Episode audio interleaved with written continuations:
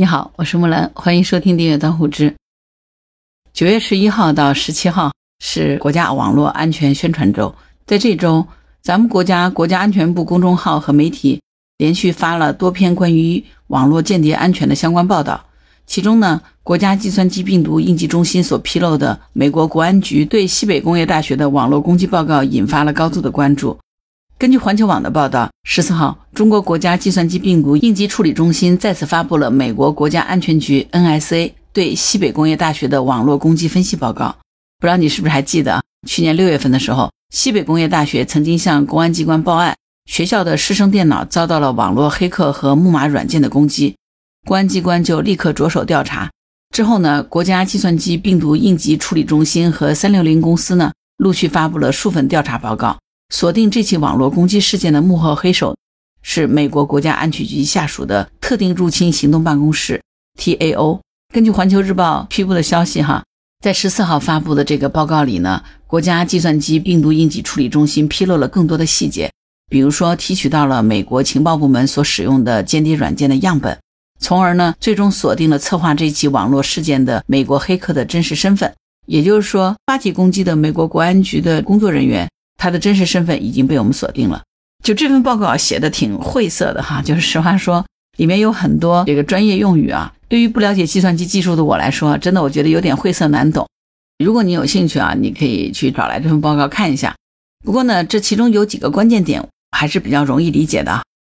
首先是这个间谍软件的名字已经明确了，名字叫做“二次约会”，是美国国安局开发的网络攻击武器。二零一四年被第一次曝光。当时爆料者还是让美国政府咬牙切齿的斯诺登啊，他发布的这个泄密文件显示，美国国安局曾经使用一串包含十六个字符的字符串来跟踪某个从未被披露过的恶意软件。两年以后呢，一个自称为“影子经纪人”的黑客组织声称拿到了美国国安局的内部手册，其中有一个名为“二次约会”的恶意软件代码和当年斯诺登曝光的这个字符串是相吻合的。自此呢，病毒软件“二次约会”的存在首次得到了证实。对于这个间谍软件“二次约会”的危害啊，当年那个影子经纪人和斯诺登还曝光了两个记录在案的真实事件，其中一个呢，就是美国国安局曾经使用“二次约会”监听巴基斯坦领导人的专线通话，并且呢，从黎巴嫩一家网络运营商的数据库当中窃取了一份真主党的武装成员的名单。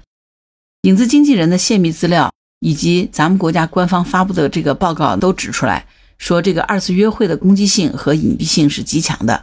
而约翰霍普金斯大学的密码学教授马修格林曾经比喻说，这就像是给小偷配了一把钥匙，而主人家呢还被蒙在鼓里。因此，咱们国家的国家计算机病毒应急处理中心对二次约会呢提取、追踪以及详细的披露，从另外一个角度来说呢，也是对美国国安局小伎俩的这种震慑啊。另外，这份报告还有一个值得关注的细节，就是哈，咱们国家的国家计算机病毒应急处理中心所发现的美国国安局对西工大发起的这个网络攻击的时候呢，使用了多个远程控制的跳板服务器，大多数呢都分布在德国、日本、韩国以及咱们国家的台湾地区。台湾当局在网络安全领域配合美国情报部门行动啊，这个已经不是什么秘密了啊。二零二一年的时候，《环球时报》曾经就报道过，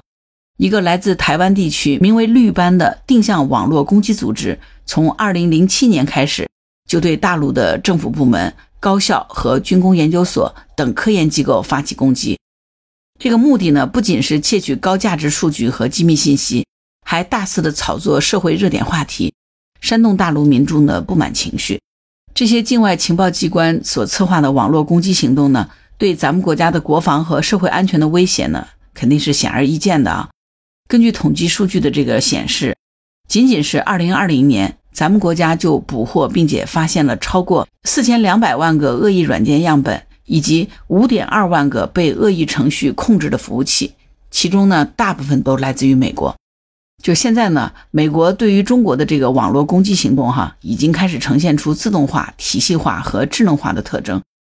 各种攻击手法前后呼应，环环相扣，具备明显的这个间谍色彩。这不仅对咱们国家国家安全机关的应对手段提出了新的挑战，同时呢，也意味着哈，咱们国家反间谍、防间谍的工作依然是任重而道远。这次呢，咱们国家对间谍软件样本的成功提取，并展开了这个溯源，哈，进一步也表明了咱们国家防范抵御美国政府网络攻击和维护全球网络安全的决心。而把这个美国政府实施网络犯罪的细节昭告世界的做法呢，也证明咱们中国具备了看得见的网络技术基础，